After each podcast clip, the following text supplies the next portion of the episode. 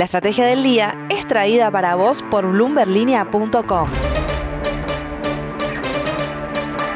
Muy buenos días, estrategas. Soy Francisco Aldaya, editor de BloombergLinea.com en Argentina, y hoy les traigo una nueva edición especial del podcast. Hablé con el candidato a presidente, economista y actual diputado Javier Milei. Espero que disfruten de la conversación.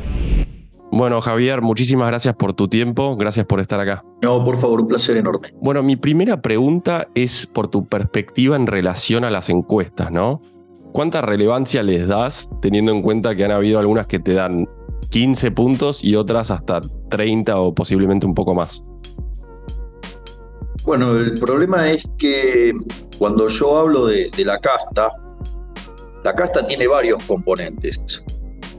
Por un lado, tiene a los políticos ladrones, a los empresarios prebendarios, a los sindicalistas que entregan a, los trabajadores, a los periodistas ensobrados y también a un conjunto de profesionales que son parte del sistema. Eh, y en ese contexto, así como hay economistas que cual sicarios ejecutan tareas en favor de, políticos ladrones para justificarlo. Bueno, eh, muchas encuestadoras hacen un trabajo sucio para tratar de, ejercer influencia sobre la, opinión política. Y eso, en el caso argentino, es uno de los casos más escandalosos, ¿no? Pero bueno, el, caso argentino en términos de casta es escandaloso. Así es que, diga, a mí no me, no me sorprende nada. Nosotros seguimos trabajando y, bueno, el día 13 de agosto vamos a, ver qué resultado ha, dado todo este trabajo que estamos haciendo.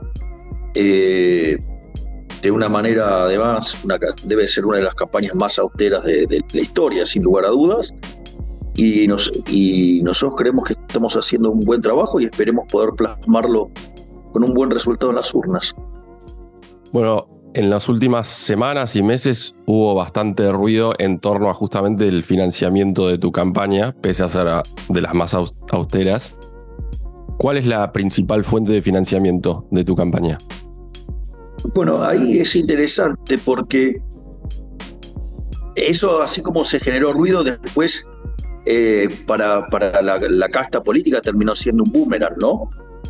Porque eh, en el fondo los que no pueden explicar cómo financian sus campañas monstruosas son los políticos convencionales, la casta, la casta política, que utilizan los recursos del Estado para financiar sus propias aventuras políticas. Nosotros, básicamente el financiamiento es lo que aportamos nosotros en términos de nuestros esfuerzos. Entonces yo le explicaba el otro día, yo fui a un shopping, digamos, eh, al Unicenter Fui un día, a las 6 de la tarde. Tardé dos horas para caminar 50 metros. En un contexto donde, digo, obviamente me rodeó la gente y me pedía selfies. Bueno, ¿cuánto crees que gaste para hacer eso? Digo, ¿qué gasté? ¿Tres litros de nafta? Como mucho. Digo, nuestras campañas funcionan así, mirá lo que son las redes. Mientras que todos andan publicitando todo el tiempo, nosotros no publicitamos nada. Y aún bajo los ataques que reciben nuestras publicaciones. Por ejemplo, nosotros eh, hemos presentado nuestro programa de gobierno. Mientras que nosotros presentábamos nuestro programa de gobierno y estábamos cerca de 15.000 personas en línea, eh, que vos, digamos, entendés de redes, es un número muy imponente, eh, nosotros recibimos el, el ataque de, digamos, denuncias masivas y bueno, y eso estaba gestado, por ejemplo, desde el gobierno de la Ciudad Autónoma de Buenos Aires, que tiene un conjunto de haters para frenar mis redes. Y aún así, ese discurso tiene más de un millón de reproducciones.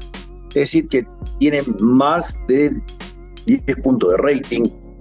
O por decirlo de alguna manera, o nuestro pedido de voto tiene 2.200.000 reproducciones solamente en mi Instagram. Es decir, entonces nosotros utilizamos un montón de herramientas y las, como tenemos seguidores genuinos, entonces tienen un impacto enorme. Y, por eso, digamos, podemos hacer una campaña súper austera. Nosotros a, los pagadores de impuestos no les costamos un solo peso. En cambio, los otros no pueden justificar eso. Y en cuanto a empresas que estén detrás de la campaña de, ustedes. De vuelta, digamos, o sea, digo, cuando viene toda la liquidación final la, la vas a encontrar. Perfecto. ¿Cuántos puntos crees vos que vas a sacar? Es lo, que, lo que quiero decir es, es raro, digamos, esto de los chorros persiguiendo a los policías. Es decir, digamos, alguien debería hacerse la pregunta, ¿por qué persiguen a los honestos que no usan dinero de los pagadores de impuestos y por qué persiguen al que lo hace honestamente? Digo, e, eso digamos, es un punto, digamos, a explicar. De hecho, te lo planteo a vos, digamos, porque es con la pregunta que arrancás. Sí, en mi caso se la haría a todos, ¿no? Esa misma pregunta. Bueno, Dios, espero escuchar que así sea. Javier. Digo, porque para poner en el ojo de la tormenta a los honestos y no decir nada sobre los ladrones, digo, a mí también me parece, digamos, eh, complicado, por decirlo de alguna manera. Entiendo. ¿Cuántos puntos crees vos que vas a sacar en las pasos? Yo soy bilardista, me importan los resultados, o sea, no importa cuánto crea, vamos a ver cuántos sacamos, eh, digamos, estamos a pocos días ya. ¿Y qué sería, de agosto, ¿Qué sería una buena elección en las primarias? ¿Cuántos puntos? veremos lo que pasa. Hay un montón de factores que afectan a ese resultado. Si va la gente a votar o no, digamos, o sea, el día, hay un montón de cuestiones. Por lo tanto, o sea, eh, nada, digamos, o sea, a mí, digamos, la ansiedad no me, no es un problema para mí. no lo fue en la anterior elección y tampoco lo es en esta. ¿Hay encuestas que vos estés mirando más eh, cercamente? Yo miro todo lo que se publica y sé quiénes las publican y sé qué es lo que están haciendo.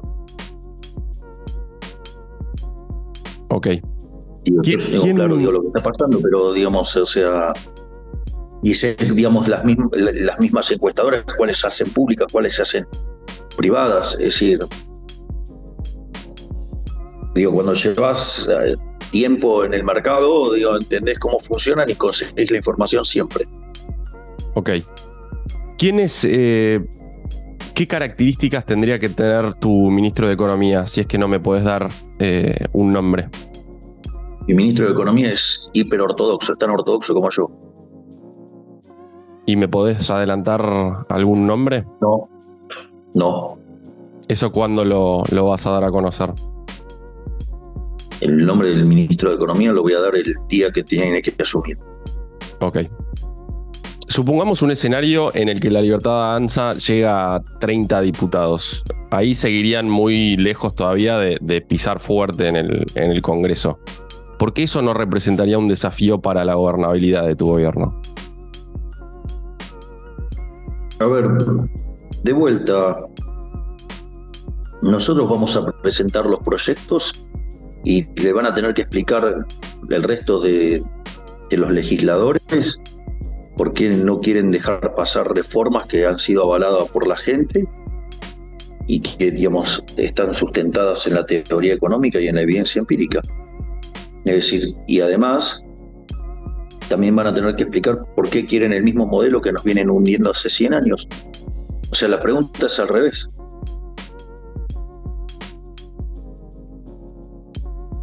Ok. En caso de que se frustren tus iniciativas, ¿considerarías eh, un enfoque más dialoguista para llegar a acuerdos? No. Iría por eh, plebiscitos. Las reformas estructurales que no nos dejen pasar las vamos a plebiscitar. Entonces, nosotros queremos hacer la reforma monetaria, que a la postre termine con el Banco Central.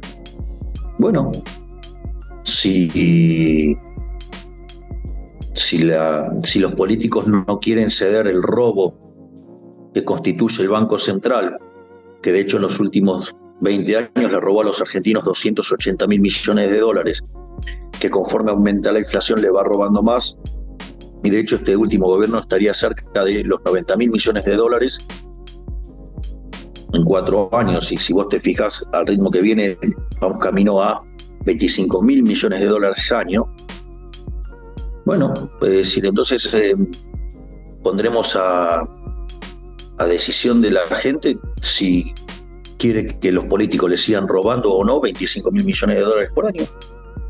O sea, digamos, y si la gente decidiera que no le, no le molesta eso, bueno, como yo tengo un compromiso con bajar la inflación, voy a exacerbar el ajuste fiscal en profundidad y en velocidad. ¿Te imaginas un escenario de protestas masivas en las calles en caso de avanzar con despidos masivos en el Estado y una reforma laboral? ¿Y, y cuándo yo hablé de despidos masivos en el Estado? En tu plataforma de gobierno que presentaste antes de ayer. No. Nosotros dijimos que los empleados públicos de carrera no se tocan. Lo que se pueda tocar, digamos, solamente son aquellos que son ñoquis, o sea, aquellos que son digamos, eh, políticos ladrones, o sea, son funcionales a los políticos ladrones. ¿Y eso no sería masivo en cuanto al número? No, no, no necesariamente tiene que ser masivo. Es decir, ahora la pregunta es, entonces, vos me estás diciendo que habría que avalar que un conjunto de delincuentes le robe a los argentinos de bien. Bueno, para mí eso está mal. Pero ¿cómo enfrentarías una situación así en, en las calles? La pregunta es, ok, digo, ¿querés seguir con el mismo modelo de siempre? Digamos, vamos a hacer una villa miseria. Es decir, si no lo cambias, digamos, eh, lo, que vos me estás diciendo es, me estás diciendo que tengo que ceder a la extorsión y yo digo que no, no me voy a dejar extorsionar. Y si hay gente que viola la ley, digamos, pagará las consecuencias de violar la ley, porque también nosotros tenemos una propuesta, digamos, en materia de seguridad y nosotros estamos, eh, somos los impulsores de una nueva doctrina en materia, digamos, de justicia, que es donde el que las hace las paga. Y es más, nosotros estamos diseñando una estrategia donde tanto el Ministerio de, de Seguridad Interior como Defensa Nacional van a trabajar de modo coordinado. Y además van a estar coordinados también con el sistema de inteligencia. Por lo tanto, en ese, en ese, en ese, en ese sentido, aquellos que violen la ley, bueno, digamos, pagarán las consecuencias de violar la ley. Te preguntaba justamente porque en el gobierno de Macri fue un punto que generó un desgaste, ¿no? A nivel político. ¿Qué, qué lecciones tomás de esa experiencia? Mira, digamos, quiso pasar la ley y la ley pasó. Y si el desgaste se generó, digamos, o sea, si vos tenés que hacer algo que consideras que es lo que tenés que hacer, me parece que, digo, de hecho la, medida la tomó y avanzó en eso. O sea, el problema de la caída del gobierno de Macri no tiene que ver con eso, sino que tiene que ver con la, sucesión de eventos desafortunados que aparecen luego del 28 de diciembre del 2017 cuando el jefe de gabinete de Macri, Marcos Peña, junto a Nicolás Dujovne y el Toto Caputo, avanzaron sobre la independencia del Banco Central y se llevaron puesto a Federico Sturzenegger. Y ahí es donde empieza la debacle del gobierno de Macri. Y entonces, esa reforma la, pasaron. Digo, si vos crees, digamos, yo te puedo hacer mi, mi opinión crítica, de por qué, digamos, o sea, la reforma del sistema previsional es una reforma de segunda generación y no de primera. O sea, vos tendrías que corregir otras cosas antes de ir a, la reforma del sistema previsional. Pero en ese sentido, te diría que eh, probablemente hubo un, error en la secuencialidad de la medida. Entonces, eh, en, ese, en ese sentido, te diría que pero no eso no fue la debacle, eso no fue lo que generó la debacle del gobierno Macri. Si la interna la gana eh, la reta en Juntos por el Cambio, ¿vos crees que podés captar eh, la mayor parte del voto de Bullrich en octubre? Los, los, votos son de la gente y la gente decide. Es un problema de la interna de ellos.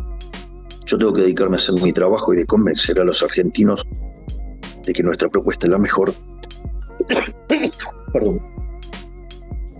Y en un hipotético caso de un balotage en el que no estés vos, ¿tenés alguna idea de dónde iría el voto libertario? Si es en blanco a Massa, a Larreta o a Bullrich. Digo, si cualquiera de esos fueran la opción. No lo sé ni, ni me concierne porque los votos son de las personas, o sea, y como liberal, yo no tengo esa visión autoritaria que tiene la gente Juntos por el Cambio o la gente de, Juntos por la Patria que se creen los dueños de los votos de la gente. Digamos, los votantes van a hacer lo que se les dé la gana, en especial siendo liberales. O sea, los, liberales no somos, no somos una manada. Por lo tanto, tomarán la decisión que les parezca correcta. Ok. Yendo a temas más económicos, ¿cómo ves las condiciones hoy para dolarizar la economía argentina? Es absolutamente factible. Nosotros tenemos varias alternativas para dolarizar. Hay desde las más básicas, que son mucho más fáciles de hacer, a situaciones que, son mucho más sofisticadas. En principio, vos la dolarización implica rescatar el pasivo del Banco Central. Pasivo del Banco Central está en torno a los 40 mil millones de dólares. Son 10 mil millones de dólares de base monetaria y 30 mil millones de dólares del IX. O sea, por momentos sube, por momentos baja, medido en dólares, pero es un número que anda en, ese. lo que quiero decir es hay que sacarse de, la cabeza, digamos, eh, mirarlo en pesos. Entonces, a vos rescatar el balance del Banco Central te cuesta 40 mil millones de dólares. Digo, que es lo que tenés el pasivo. En el activo, vos tenés reservas y tenés títulos públicos. Las reservas, cuando vos tomás la posición de oro, la posición del, del BIS, cuando tomás la posición de CEDESA, cuando tomás la posición del fondo, tenés cerca de 10 mil millones de dólares de, reservas. Con lo cual vos con eso podrías limpiar la base monetaria. Y después, para rescatar los 30 mil millones de dólares del ELIX, vos tenés títulos públicos por 90 mil millones de dólares. Está claro que eso es a face value, está claro que son títulos que no son líquidos hoy, pero está claro que esos entran en la cuenta de solvencia intertemporal y en los determinantes de la macroeconomía argentina. Por lo tanto, digo, ¿por qué? Porque cuando haces el cómputo de cuánto debe la Argentina, digamos, esos 90 mil millones de dólares están anotados en la deuda. Entonces, en ese, en ese, en ese contexto, digamos, si vos dolarizás, esos títulos van a pasar a ser ley New York, van a tener determinadas características. Bueno, hoy eso valdría un tercio. O sea, con lo cual tendrías para rescatar las LELIX. Eso, esto es muy interesante porque, ¿qué es lo que sucede? Cuando vos mirás los riesgos de Argentina, el riesgo más importante es el riesgo moneda. Y estarías eliminando el riesgo moneda. A su vez, como este la clave de un programa de estabilización para que sea exitoso, es decir, que bajes la inflación y que sea expansivo, es que sea creíble. Ahora, para ser creíble, vos necesitas reputación o, confianza, necesitas tener reputación. Entonces, si vos tenés reputación y tenés un programa consistente, entonces es creíble y entonces genera la confianza y es exitoso. En ese, en ese contexto,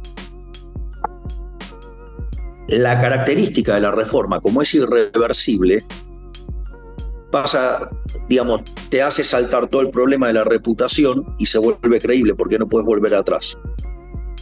Entonces eso además genera un efecto expansivo y hace que además el riesgo de contraparte, es decir, el riesgo de crédito argentina sea menor. Entonces, ¿qué es lo que pasa? Bajando el riesgo país, bajando, o sea, lo que va a pasar es que baja, va a bajar fuertemente el riesgo país porque baja el riesgo moneda, porque baja el riesgo de contraparte, por ende el riesgo de tasa también te baja, y en ese contexto, esos títulos van a tener una ganancia de capital enorme. Si eso además está acompañado por un conjunto de reformas estructurales como las que nosotros estamos planeando hacer, digo, es un negocio enorme. Por lo tanto, ¿se puede hacer? Sí. Se puede hacer aun cuando no hagas nada. Y va a ser un gran negocio. Imagínate que si ese es algo, el negocio va a ser monstruosamente grande. Por lo tanto, hay gente que quiere participar, digamos, de esta operación porque está claro que puede terminar siendo una ganancia del 100 o el 200% en un tiempo muy corto. Esa es una alternativa. Hay otras alternativas. Digamos, está la, alternativa de Emilio Campo, diseñada junto a Nicolás Kachanowski, que tiene que ver con la construcción de un fideicomiso para que no toda esa ganancia de capital quede en manos del sector privado, sino que quede en, en el sector público y eso además permita hacer bajar la deuda neta. Y, después hay, nosotros por ejemplo también tenemos desarrollado otra alternativa armando un, un seguro. Entonces, fíjate que vos en el peor de los casos esos títulos valen 30 mil millones de dólares, pero las 30 mil millones de dólares del ELIX no tienen por qué ir a correrte porque básicamente la mitad de esas delix están en manos del sector público, con lo cual son 15 mil millones de dólares. Y vos tendrías un respaldo, sí, a mercado de 30 mil millones de dólares, con lo cual si se te diera la situación hipotética del extremo del caso de la corrida, vos estarías cubierto en dos veces. Y si vos considerás que podrías tener una ganancia de capital en esos títulos por, por la dolarización y que los precios suban, además la cobertura sería muchísimo más grande. Por lo tanto, o sea, hay distintas formas de, resolver técnicamente el problema y, es factible hacerlo. O sea, lo, que a mí me sorprende es la, ignorancia y la ineptitud de, los economistas locales de entender eh, temas, temas financieros. O sea, no, no tiene gran complejidad lo que estoy diciendo y entonces lo, no sé si es un problema de falencia técnica o porque se dedican a hacer política, o las dos cosas, ¿no? Entonces lo, lo, que estás diciendo es que eh, en base al escenario que haya eventualmente en diciembre, considerarías cualquiera de estas alternativas.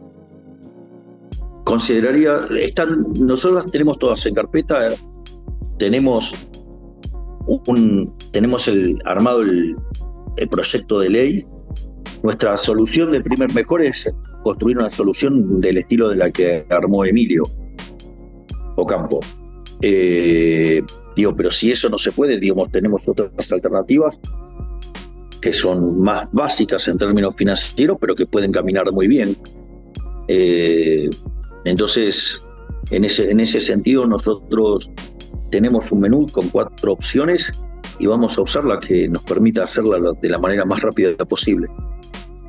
Hace un mes anunciaste que tenías los fondos para dolarizar sí, exacto. Bueno, por el caso más básico se puede hacer porque es un negocio donde vos estás captando en muy poco tiempo un retorno entre el 100 y el 200%. ¿Me podrás decir qué monto es el que, que, tenés acordado y quiénes serían los que pondrían? son 30 mil millones de dólares y los otros digamos, son acuerdos de confidencialidad. Es... Extraña, digamos, digamos, dependiendo del mercado, digamos, esa pregunta. Está bien. Pero no, tenés, un digo... un montón de, de, fondos, sí, de alto riesgo, que podrían jugarse una ficha de mil o dos mil millones de dólares. Perfecto. Digo, porque en el. Digamos, sí. Digamos, con 15 haces.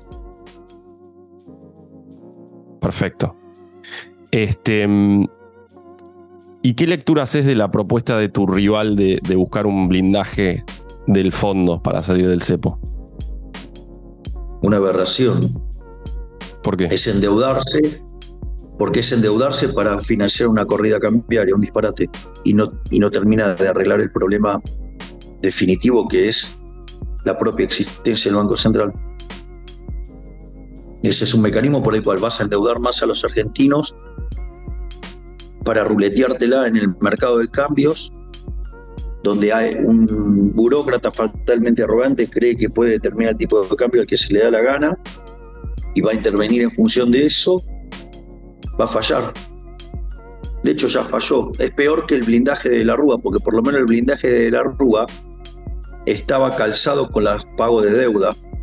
Esto es lisa llanamente para ir a, ruletearse la guita al, al mercado de cambios. Es un disparate. Es decir, es peor que el blindaje de la Rúa esto. Pero no se podría hacer con, con ciertos controles que limiten esa, esa salida de o sea, estamos hablando entonces de, agarrar y endeudarse para cercenar la libertad en los lugares que te gustan y en los que, los que no te gustan no. Digo, ¿Cómo es? eh, ¿vamos por la libertad o vamos por los controles? De vuelta, no hay una contradicción en los términos. Está bien. Este año el déficit, la emisión, las reservas eh, tuvieron deterioros fuertísimos. Argentina puede ordenar sus cuentas en dos años para empezar a pagarle al fondo em, en el 2026 y, a sus acreedores privados eh, eh, eventualmente o van a hacer falta nuevas reestructuraciones? Argentina puede hacer, eh, digamos, el ajuste fiscal. El problema es que no lo quiere hacer. La política no quiere, no quiere ceder sus privilegios. Pero nosotros, de hecho, estamos proponiendo un ajuste fiscal justamente para que no tener que recurrir a este tipo de artimañas. O sea, en el fondo todos los problemas del rollover, de esto, del otro, digo, están siempre vinculados al mismo problema. En que no tenés las cuentas fiscales en orden y tratar de corregir con ingeniería financiera lo que tenés que corregir estructuralmente, que es la cuestión del déficit fiscal. Entonces nosotros tenemos un programa para hacerlo. Y de hecho, cuando la, corporación política se asustó tanto en el año 2002, hizo un ajuste brutal. ¿Por qué? Porque no podían ni pisar la calle. Entonces tenían tanto miedo con el que se vayan todos que dejaron de robar. Y automáticamente el gasto público se licuó y pusieron las cuentas en orden. Y eso fue después lo que utilizó Kirchner para, para patinárselo. El kirchnerismo va, ¿no? Entonces la capacidad de pago de Argentina mejora en el cortísimo plazo. Sí, claro, porque mejora por lo que tiene que ver por la estabilización y por lo que tiene que ver por el, por el efecto expansivo que genera una estabilización y por básicamente el hecho de que nosotros tenemos planeado hacer un ajuste fiscal. O sea, nosotros, o sea, de, inicio tenemos pensado frizar nominalmente el gasto público. ¿Por qué en el mercado hay, eh, básicamente hay un consenso que dice que si vos sos el candidato más votado en, las primarias, podría haber una corrección en los activos argentinos en, las acciones, en la renta fija, porque eh, sería tan eh, radical la, propuesta de cambio que eh, naturalmente las, las, empresas se tendrían que, acomodar ¿no? a cambios de contrato por la dolarización, un escenario radicalmente distinto al que venimos en la Argentina. Pero a la vez eso parece cierta, en cierto sentido contradictorio con, con el hecho de que vos sos el que propone un, ajuste que, eventualmente las, empresas estarían pidiendo. ¿Por qué, a qué le atribuís esa aparente contradicción? Bueno, ese, es un argumento maravilloso el que estás levantando. Es decir, ¿por qué alguien con una agenda tan pro mercado sería rechazado por el mercado? E, eso es, eso es una es una, un lindo planteo, es una linda contradicción que tiene una explicación. Básicamente, cuando, cuando vos trabajás en un banco como analista, ¿qué haces? Vas a otro país y lo tenés que analizar y ¿qué haces? Vas y vas a ver consultores de ese país. Entonces, digamos, ¿qué querés? Si los consultores que van a consultar son brutos, que dicen que la inflación es multicausal, que digamos que es culpa de la puja distributiva, que de los precios internacionales. Bueno, o sea, y además, o sea, son personas que están vinculados a la política y que están haciendo política. Bueno, entonces, ¿qué, opinión quieres que tengan? O sea, si vos vas a agarrar y le vas a preguntar a, a, mis adversarios políticos, o sea, ¿qué van a hablar de mi peste? Bueno, este, se están nutriendo de eso, se están lo cual muestra, digamos, aquellos que se encuentran en esta situación, que son bastante precarios intelectualmente, ¿no? Porque entonces se, ni siquiera tienen la, la, la astucia para darse cuenta que están hablando con un político más que con un economista. Y lo mismo pasa con la visión de los politólogos. O sea, donde muchas de las encuestadoras, que es como arrancamos la entrevista, eh, trabajan directamente para, para gobiernos. Entonces, digo, quizás el que consume eso no lo sabe, entonces eh, se, deja llevar por esas opiniones. Pero hay un montón de consultoras que hacen un trabajo que verdaderamente es, propio de, mercenarios. Entonces, bueno, digo, entonces eh, terminan escuchando a tipos que son estatistas, que trabajan para los gobiernos y entonces desde el mercado terminan haciendo una recomendación contra las bases mismas del mercado. Bueno, también, digamos, o sea, es parte del proceso. Mira, es más, te, hago, hago un ejemplo. Una de las cosas que decían los brutos de los economistas domésticos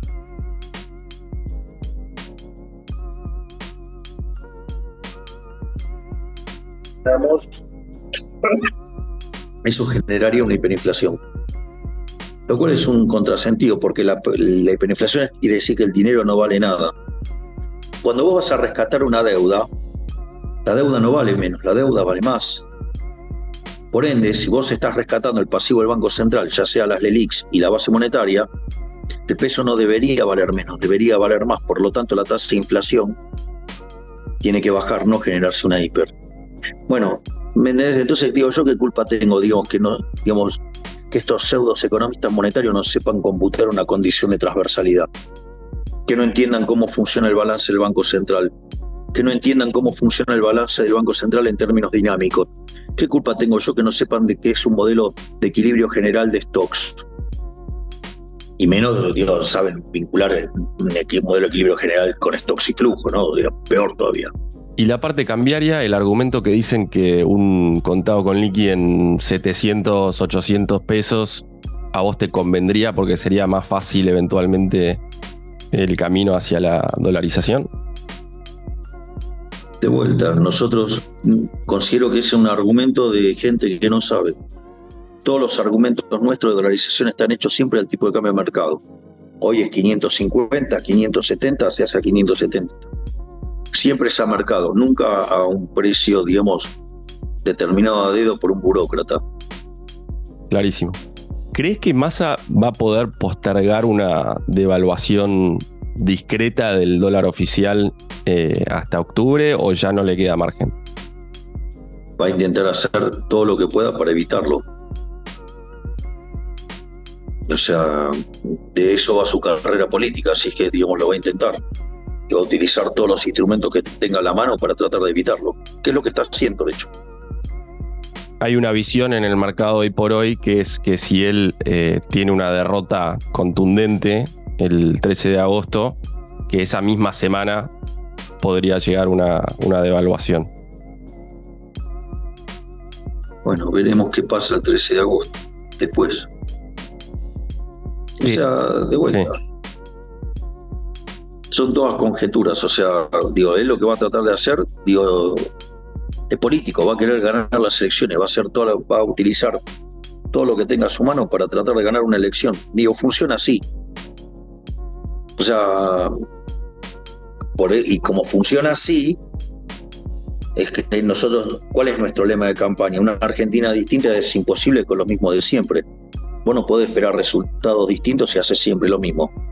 Bueno, digo, la política económica en Argentina está dominada por la política, por lo tanto, o sea, es el, país más rico del mundo, hoy somos 140 el tipo de cambio paralelo, 45% de pobres, 10% indigentes, desastre.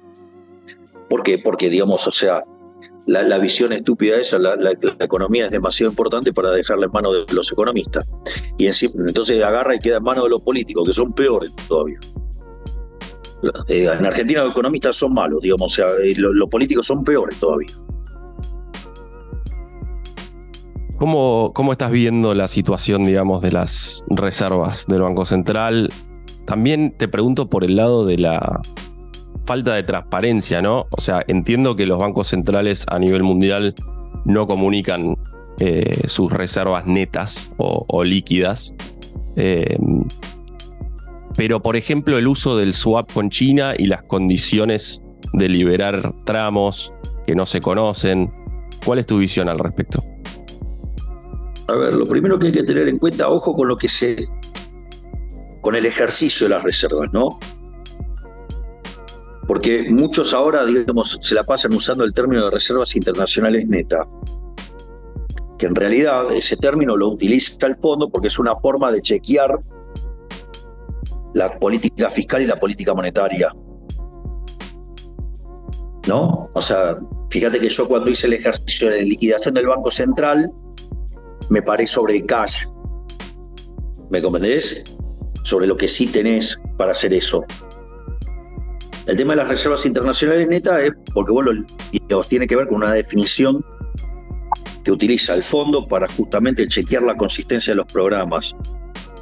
Pero igual, digamos, los números del Banco Central están disponibles, o sea, o sea, no es que digo, se publican, o sea, regularmente se publican, es tener los datos del Banco Central.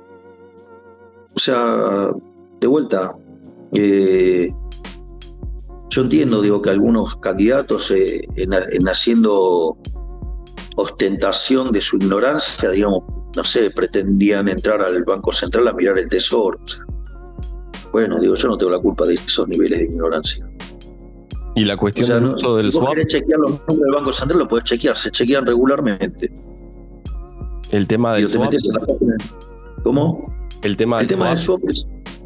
El tema del SOP es otra cosa porque el primero que, que hizo una interpretación razonable sobre eso fue Carlos Rodríguez, o sea, justamente mi jefe de asesores económicos. O sea, donde claramente está operando como deuda. Porque si vos, el, swap fuera efectivamente un swap, esa cuenta tiene que variar ¿no? en función de las transacciones comerciales. Sin embargo, no, no se mueve. Y entonces ahí, dentro del swap, hay que ver, digamos, cuál, en el fondo está operando como deuda. Y hay, una, y hay partes del swap que son, que se pueden hacer líquidos y hay partes que no. Entonces la parte de los swaps que está hecho con el continente, o sea, con China directamente, esos no, no son líquidos. Pero las partes de los swaps están hechos con Hong Kong, sí son líquidos. O sea, pueden ser convertidos y volverse líquidos. Entonces, bueno, digo, entonces muchos economistas se la pasaron diciendo que se estaban usando los fondos de los depósitos y en realidad lo que no se dieron cuenta era que parte de los swaps, que son los, los, que están hechos en Hong Kong, por decirlo de alguna manera, esos son convertibles. Entonces, en realidad, estuviste financiando la corrida con deuda. Justamente lo que quiere hacer Juntos por el Cambio. O sea, te das cuenta que el y Juntos por el Cambio no son muy distintos. En el fondo son iguales. Lo único que difieren son en las formas. Javier, me parece que ahí tengo todo lo que necesito, así que te, te agradezco muchísimo por tu tiempo, como siempre. Muchísimas gracias por, por estar y bueno, seguimos en contacto. Dale, dale. Buenísimo, gracias. Gracias, Javier. Esto fue un nuevo capítulo de la Estrategia del Día Argentina. Yo soy Francisco Aldaya, editor de Bloomberg Línea, y me podés seguir en Twitter en arroba franaldaya. No se olviden de darle clic al botón para seguir a este podcast y a la campanita para que se enteren al instante cada vez que sale un capítulo de lunes a viernes. Espero que tengas una gran jornada productiva. Esto fue La Estrategia del Día Argentina, escrito y narrado por Francisco Aldaya. Producido por Arturo Luna y Daniel Hernández. Que tengas un día muy productivo.